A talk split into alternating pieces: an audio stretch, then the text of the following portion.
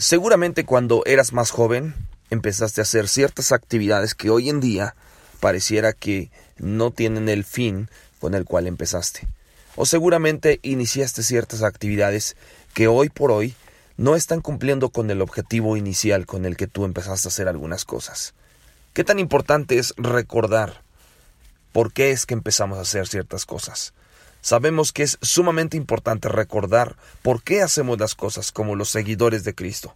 Si lo olvidamos, nos parecemos a los discípulos que se enojaron y se dividieron al discutir sobre quién era el más importante entre ellos.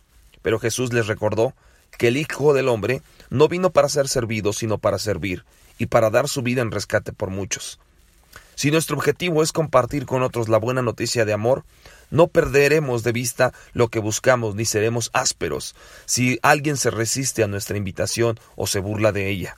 A medida de que seguimos eh, el sendero de nuestro Señor, caracterizado por un servicio entrañable y sacrificial, se nos recuerda por qué Él vino para servir y para salvar. Este es el motivo de todo lo que hacemos. Mantén la mirada en el Señor y no pierdas de vista el propósito que tienes en la vida.